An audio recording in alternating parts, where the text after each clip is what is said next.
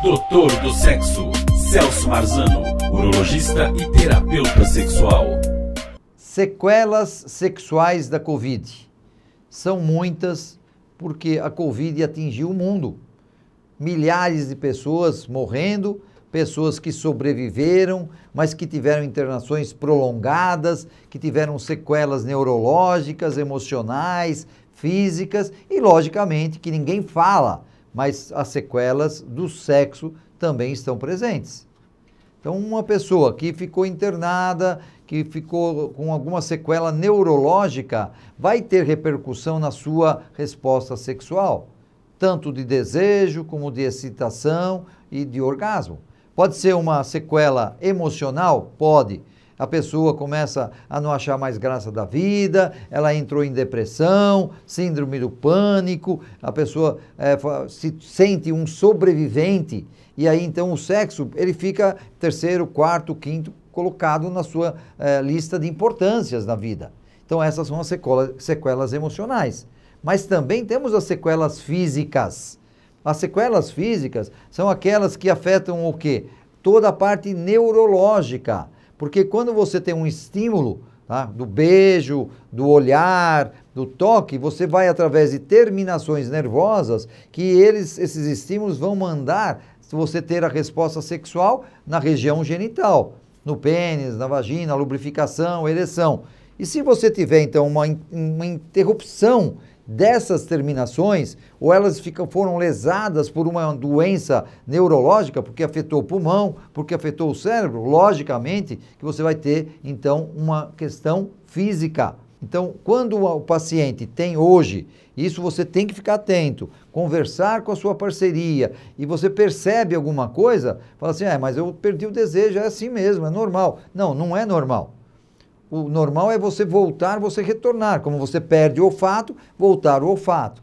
Você perde um pouco a sua força muscular, voltar com a força muscular. Então você tem que resgatar também a sua sexualidade. Porque senão os casais estão se separando, os, cas os casais estão se distanciando, porque a frequência sexual está diminuindo. Então hoje está passando, a Covid está acabando, vai virar uma doença como qualquer outra, tá? vai perder o foco assim das notícias, de tantas notícias negativas, exageros, muitas vezes, tá? E mas também de sexo ninguém fala nada. E as pessoas, o ser humano está ligado diretamente a atividades sexuais, porque isso dá prazer, isso dá conforto, isso dá intimidade, isso aproxima as pessoas.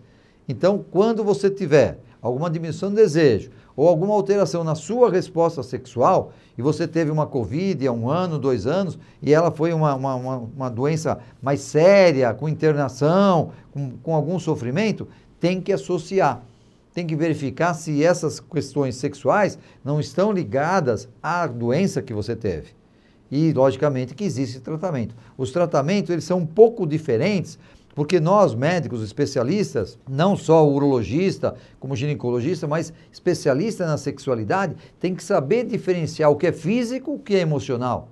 Quais são as armas que nós vamos utilizar para resgatar o físico e muitas vezes necessitando até de psicoterapia para resgatar o psiquiatra, para resgatar então sair da depressão, da síndrome do pânico, para aumentar a autoestima, autoconfiança, para que você possa ter o quê? A sua resposta normal, natural, de atração, de aproximação, tá certo? Porque isso é importante. Qualidade de vida, ela inclui a sexualidade.